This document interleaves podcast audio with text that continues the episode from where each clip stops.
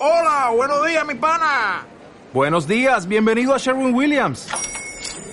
¡Ey! ¿Qué onda, compadre? ¿Qué onda? Ya tengo lista la pintura que ordenaste en el ProPlus app. Con más de 6.000 representantes en nuestras tiendas listos para atenderte en tu idioma y beneficios para contratistas que encontrarás en aliadopro.com. En Sherwin Williams somos el aliado del PRO.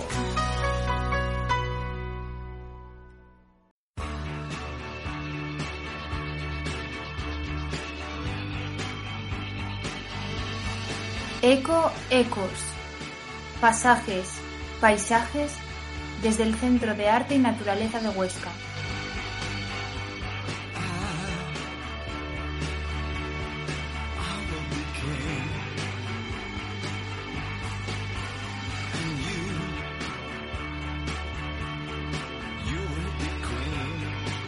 Precursores del land art.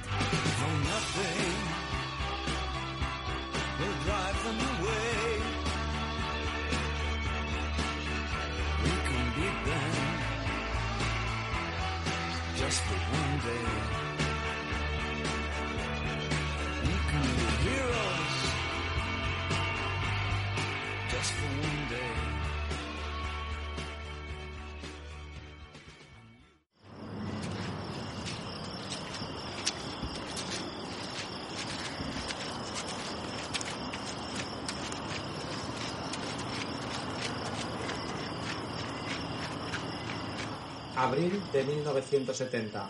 Gran lago salado en el estado de Utah, Estados Unidos. El artista Robert Smithson termina su obra Spiral Jetty o Embarcadero Espiral, una intervención artística compuesta por 6.873 toneladas de tierra que con su particular forma de espiral se convertirá en un hito en las relaciones del arte y la naturaleza.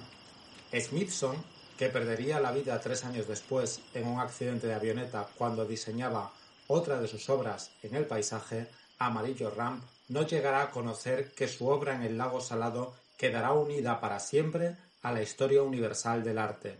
El CEDAN dedica, en el quincuagésimo aniversario de la construcción de Spiral Jetty, este pequeño podcast a los pensamientos que acompañaban a los artistas precursores del land art, tildado a veces de movimiento otras de actividad artística, otras veces tendencia.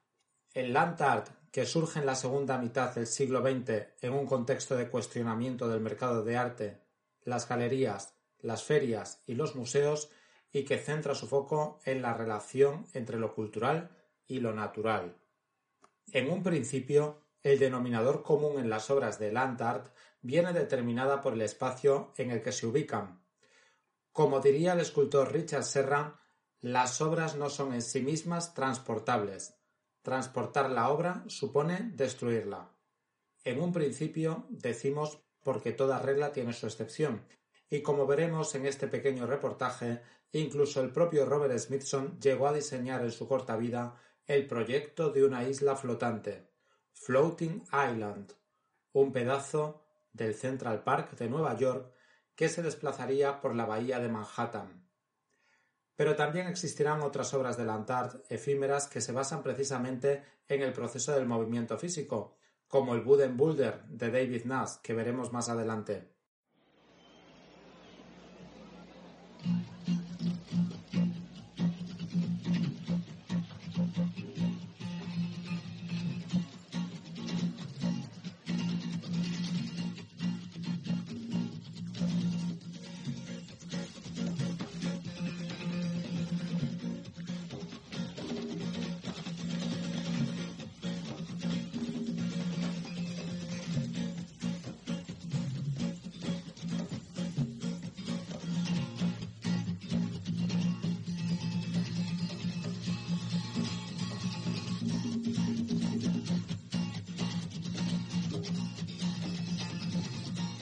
Guitar of Mike, please.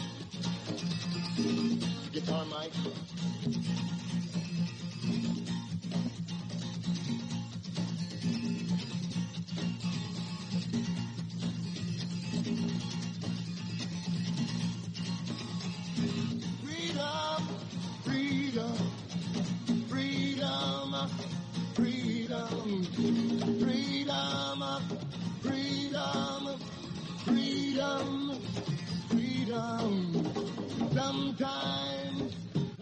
En los próximos minutos vamos a recorrer algunas ideas clave de algunos de los precursores significativos de este movimiento, sabiendo, como sabemos, que otros nombres fundamentales de lo que hoy llamamos land art se van a quedar fuera por cuestión de tiempo.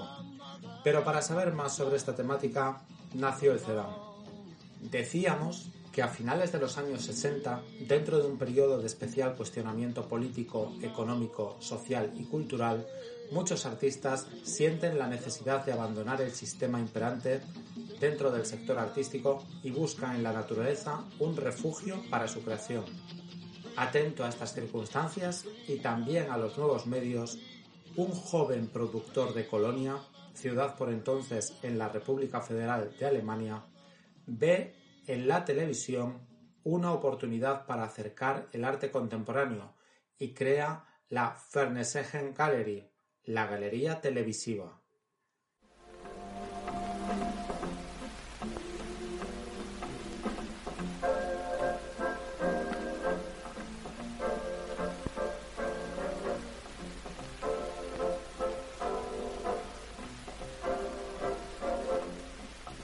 damit gerechnet werden muss, dass der Kugelstand 1,8 Millionen Se trataba de Gary Schum.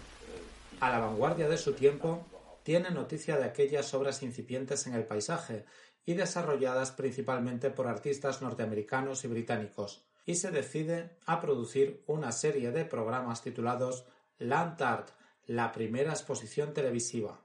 Gary Shum, sin saberlo, estaba dando nombre a esta tendencia que pervive hasta nuestros días. La primera emisión del programa, en el canal público Sender Freies Berlin, SFB, se estrenó el 15 de abril de 1969 con los trabajos de ocho artistas: Richard Long, Barry Flanagan, Dennis Oppenheim, Robert Smithson, Marius Wetzel, Jan Divers, Walter de María y Mike Heitzer. Con el paisaje como protagonista, el público berlinés pudo contemplar desde sus casas cómo una nueva generación de artistas ponían el foco en el paisaje de una manera diferente, a través de círculos y líneas en la tierra, canales abiertos entre el hielo o en la simple experiencia del caminar. Por desgracia, el productor Gary Shum y el artista Robert Smithson solamente conocerían la efervescencia del Lantart en sus primeros momentos. Ambos nacerían y morirían al mismo tiempo, entre 1938 y 1973. Robert Smithson y Nancy Holt son dos de los artistas precursores que destacamos en esta pieza. Smithson emplea el término earthworks en los años 60 para referirse a sus obras. Se trata de un artista que se caracteriza por la reinterpretación del lugar, o mejor dicho, por la búsqueda del no lugar, poniendo el foco en la obra de arte fuera de lo sublime o de lo pintoresco. Smithson halla en los espacios abandonados, en las ruinas industriales, lugares en los que el arte puede encontrar su sitio. Así, de la misma manera que el filósofo Walter Benjamin hablaba de los niños que se sienten irresistiblemente atraídos por los residuos que provienen de la construcción, del trabajo doméstico o de la jardinería, de la costura o de la carpintería, reconocen en los residuos el rostro que el universo de las cosas les presenta a ellos solos. Así pues, el artista norteamericano investiga en el límite entre la naturaleza y la cultura, buscando un diálogo con la tierra para entenderla mejor a través del redescubrimiento del paisaje. En palabras de Robert Smithson, Instead of putting a work of art on some land, some land is put into a work of art. o lo que es lo mismo, en lugar de poner una obra en el paisaje, es el paisaje el que está puesto dentro de la obra de arte. Para llegar a este diálogo naturaleza-arte, presupone un conflicto entre la existencia y la ausencia, algo que puede observarse en muchas de sus obras, donde determinados elementos de la naturaleza, como las piedras, quedan encerrados en contenedores dentro de otros contenedores, como la sala de un museo o la galería. En cierto sentido, mis no lugares son habitaciones dentro de habitaciones. Recuperar los márgenes externos lo lleva a uno de vuelta al punto central, la escala entre el interior y el exterior. Y como los dos son imposibles de unir, lo que realmente se enfrenta en un no lugar es la ausencia del sitio. Es una contracción más que una expansión de la escala. Uno se enfrenta a una ausencia muy, muy pesada.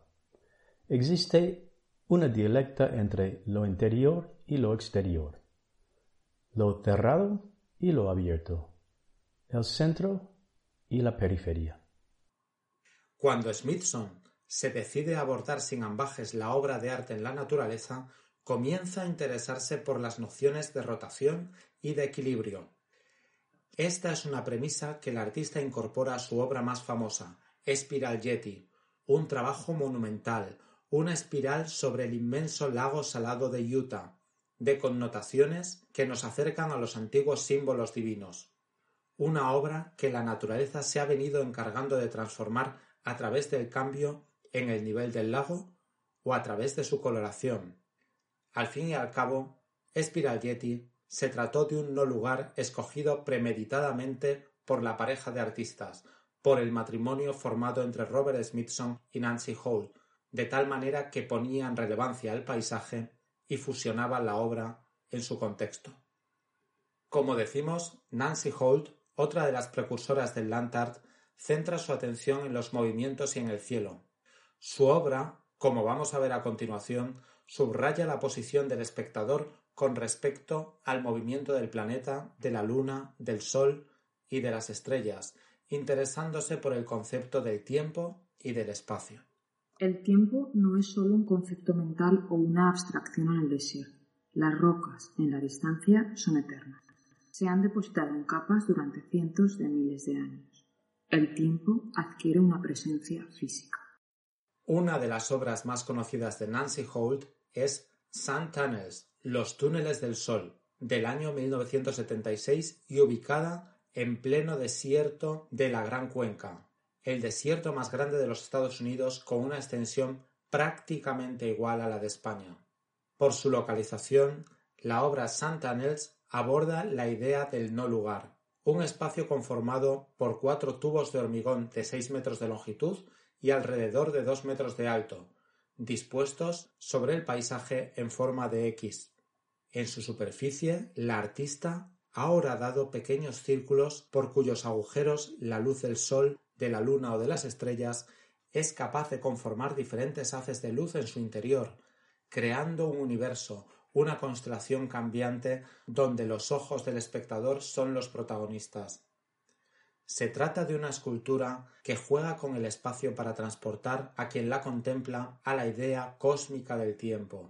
La soledad del desierto, del no lugar elegido por Nancy Holt, multiplica la sensación de comunión con el paisaje cercano, pero también con la propia realidad universal.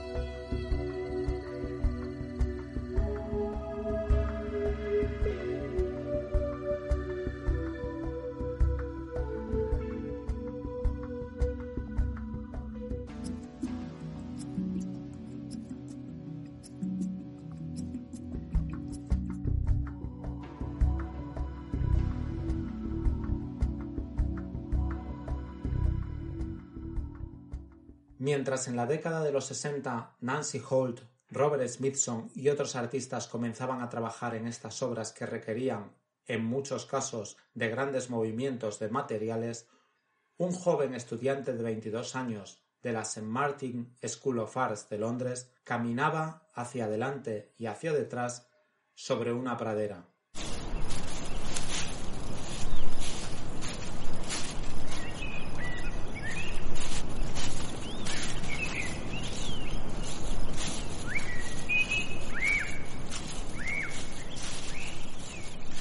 El resultado de su acción, una línea sobre la hierba fotografiada en blanco y negro, es considerada hoy en día un hito en la historia del arte contemporáneo, situada entre la performance y la escultura. El artista británico Richard Long ocupa, por tanto, otra de las páginas centrales en la historia de los creadores que se adentran en el paisaje, en este caso, literalmente, a través de la experiencia del caminar.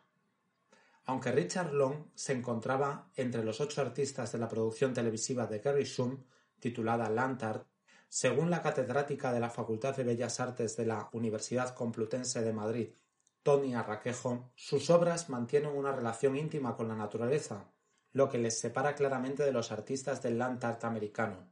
Sus intervenciones son casi presentimientos del lugar. Por eso, sus obras parecen mantener un diálogo interno con el entorno. No transforman la naturaleza mediante la perforación, la excavación o la inclusión de elementos extranjeros. Ni siquiera añaden nada nuevo. Son, literalmente, parte de ella. La intención de Long es usar únicamente sus manos y sus pies para crear arte en los más diversos paisajes del mundo. Su objetivo es la discreción y la invisibilidad. Para él, el acto de caminar es el acto primario del arte. Como el arte mismo, caminar es como un foco. Se deshace de muchas cosas y realmente puedes concentrarte. Entonces, meterme en estos días solitarios en una caminata repetitiva o en paisajes vacíos es solo una cierta forma de vaciar o simplificar mi vida, solo por esos pocos días o semanas, en una actividad bastante simple, pero concentrada, que como usted dice, es realmente bastante diferente de la forma en que las personas normalmente viven sus vidas, lo cual es muy complicado. Entonces mi arte es una simplificación. Dicho acto de caminar sacraliza el tiempo y el espacio a través de círculos de piedras o líneas en el paisaje. Richard Long no es amigo de describir las fotografías de sus viajes, más allá de unas sencillas frases o palabras, porque principalmente es el paisaje el que habla a través de sus obras, confrontando nuevamente el arte conceptual con la naturaleza. Richard Long emplea elementos que encuentra en la naturaleza como piedras, nieve, barro, tierra, arena, lo que suena bien con la mayoría de las prácticas del land art. En 1994, Richard Long fue el primer artista invitado a participar en el programa Arte y Naturaleza de la Diputación Provincial de Huesca. Su obra, titulada A consiste en un círculo de piedras que el artista realizó frente al macizo de las Maladetas, en el Valle de Benasque, y hoy forma parte de la colección Arte y Naturaleza del CEDAN. Otro de los artistas que intervino en el programa Arte y Naturaleza y que aparece desde el principio en los grandes compendios sobre el art es otro británico, David Nash. Este galés, nacido en 1945, al igual que Richard Long, mera coincidencia, ha utilizado fundamentalmente la madera como materia prima de su trabajo. Dos de sus obras iniciales son toda una declaración de intenciones. En 1977 crea la obra Fletch over Aston, también conocida como Aston, un grupo de árboles plantados en círculo que conformarán una escultura viviente en forma de cúpula. Como él mismo comenta, Aston hoy en día es una estructura de árboles fornidos donde, junto con su mujer, celebró el cambio de milenio. En Ashdom hay mucha intervención en el paisaje. A mucha gente le molestó cuando lo comencé en los años 70, el movimiento a favor del medio ambiente estaba empezando a manifestarse y me di cuenta de que la gente que vive en las ciudades y muestra sensibilidad ambiental tiende a creer que la naturaleza está mejor sin el ser humano, al que considera en gran medida un parásito. El mensaje es no tocar. Pero si vives en una zona rural y agrícola, ves a la gente tocando la tierra todo el tiempo. Esto forma parte de su modo de vida, el cual sustenta a la gente de las zonas urbanas. Si alguien está tocando la naturaleza en su beneficio, aparece este diálogo dentro de esa naturaleza y con ella. En parte, lo que quería expresar en Ashdom era toquemos. Es una gran paradoja que la gente adore los setos, pero que no le guste que los poden, los corten o los doblen. Ay, pobrecitos árboles. En parte lo que pretendía decir es que a la naturaleza, en realidad, le va muy bien cuando un ser humano la cuida y vive con ella. Otra de sus obras míticas es Budenbulder, de 1978, un enorme trozo de madera de un roble caído, que con forma esférica el artista quería trasladar a su estudio. La mala o la buena suerte hizo que aquella gran bola se desequilibrara y acabara cayendo al lecho de un riachuelo.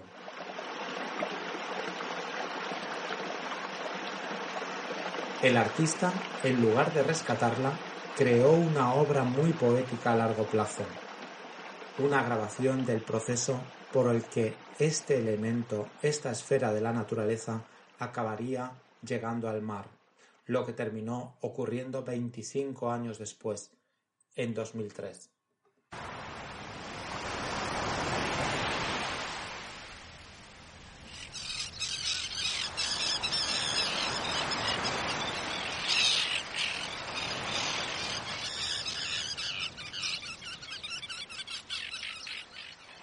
Estos ejemplos llevan a pensar en cómo el artista ve las obras no como algo inmediato, sino como un proceso compartido con la naturaleza, bien a través del crecimiento de los árboles hasta formar una magnífica cúpula natural en el primer caso, o como un proceso en el que los caprichos de la naturaleza determinarán el argumento de una obra. En el año 2005, David Nash termina la escultura Three Sun Vessels for Huesca en el municipio de Verdún, obra encargada por el programa Arte y Naturaleza de la Diputación Provincial de Huesca y que hoy forma parte de la colección Arte y Naturaleza del CEDAN. Cuando comienza la ejecución de esta obra de Nas, él se dirige hacia una pequeña esplanada en medio de un bosque de pinos y próxima a la ermita de Santa Lucía, donde determina la creación de un círculo en el suelo de 12 metros de diámetro. En tres puntos de ese círculo que se corresponden con los cuadrantes este, sur y oeste, el artista decide colocar tres fustes de roble en los que tallará unas perforaciones en forma de vessels, una especie de espacio contenedor con similitud a la canoa.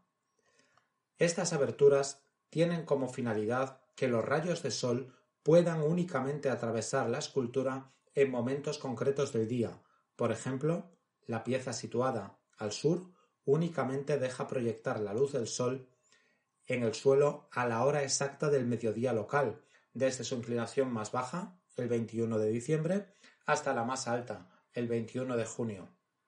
Este precursor del Landart proyectó una obra, en palabras del crítico Fernando Castro, que puede interpretarse más que como un reloj de sol, como un observatorio, un gnomon que permite observar los solsticios, los cambios equinocciales y, sobre todo, determinar el lugar. Nash toma en cuenta la dimensión ceremonial del lugar en el que instalan los Sun Vessels, esa pequeña ermita de Santa Lucía a la que ahora se añade una visión de otra dimensión del tiempo.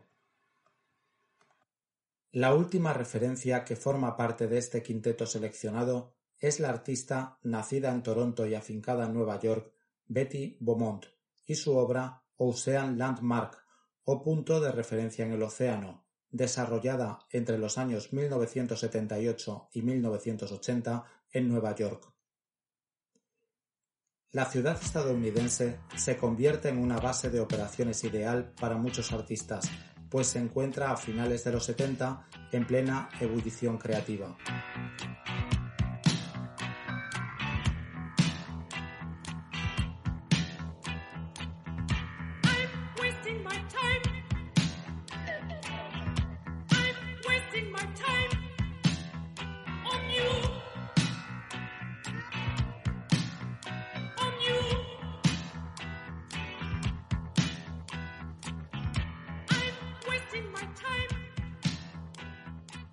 Ocean Landmark es por tanto una escultura submarina a 40 millas del puerto de Nueva York, que a partir de un residuo formado por 500 toneladas de carbón se ha convertido en un nuevo ecosistema bajo el océano, un proyecto en el que el artista trabajó codo con codo con científicos y submarinistas. Con el paso de los años, esta intervención artística se ha convertido en un nuevo hábitat para peces y otros microorganismos, así como ha generado nuevas obras de arte. Se trata de una artista, por tanto, muy comprometida con las causas sociales y la crisis ambiental, que ha abordado de diferente manera. Al arte le corresponde un papel en la configuración del medio ambiente en el que vivimos. El arte y la industria cambiarán el diseño de todo, porque participan en esta revolución de la productividad, cuyo fundamento se encuentra en las ideas, el arte y en la educación.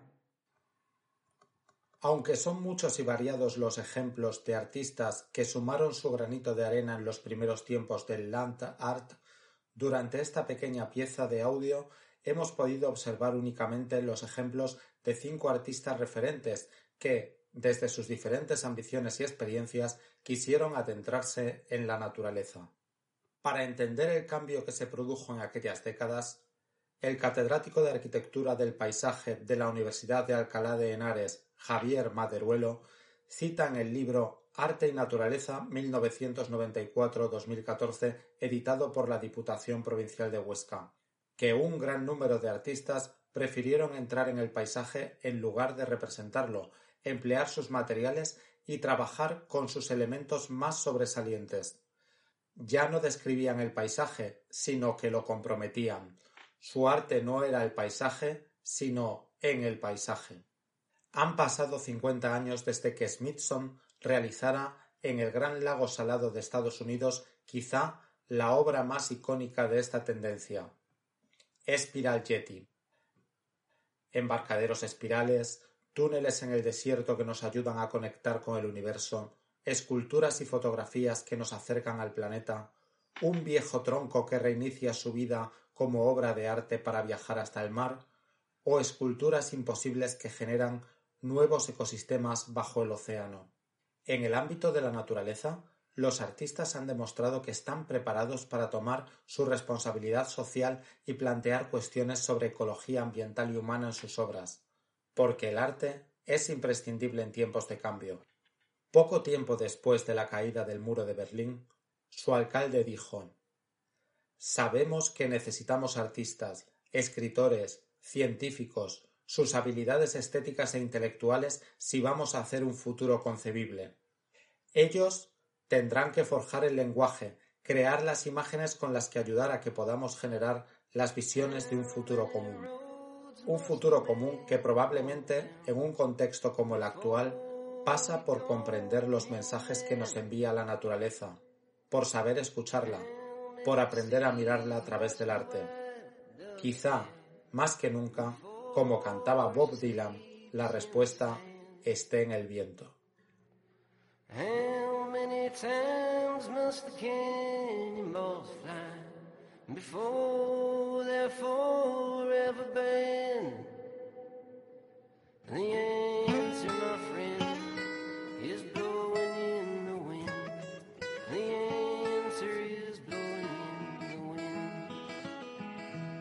Precursores del Land Art, con la narración de Roberto Ramos de León, del INDOC, Centro de Investigación, Documentación y Cooperación del Centro de Arte y Naturaleza de la Fundación Beulas, en Huesca. Con la participación de Marta Jiménez, Elena del Diego, María José Asta y con la colaboración especial de Javier Aquilué, Chris Bersford, Raymond Koo y Christopher Brian Smith. Toda la información de este programa ha sido documentada a través del INDOC, el Centro de Investigación, Documentación y Cooperación del CEDAM. Eco Ecos, Pasajes Paisajes desde el CEDAM es un programa producido por el Centro de Arte y Naturaleza de la Fundación Beulas en Huesca y que se pone a disposición de los investigadores a través de la plataforma eVox. Forman parte del patronato del CEDAM el Departamento de Educación, Cultura y Deporte del Gobierno de Aragón, el Área de Cultura de la Diputación Provincial de Huesca y el Área de Cultura del Ayuntamiento de Huesca. Más información en www.cedam.es.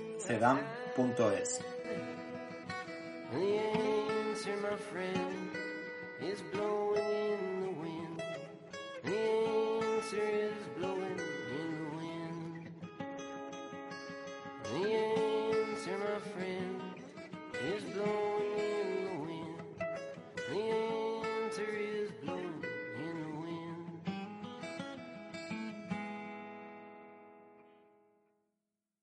Como nuevo cliente de Western Union, puedes disfrutar de una tarifa de envío de 0 dólares en tu primera transferencia internacional de dinero en línea. Envía dinero a los tuyos en casa de manera rápida, fácil y conveniente. Visita westernunion.com o descarga nuestra app hoy mismo y tu primera tarifa de envío corre por nuestra cuenta. Aplican ganancias por cambio de moneda. No disponible para tarjetas de crédito y envíos a Cuba. Servicios proporcionados por Western Union Financial Services Inc. NMLS 906983 o Western Union International Services LLS NMLS 906985.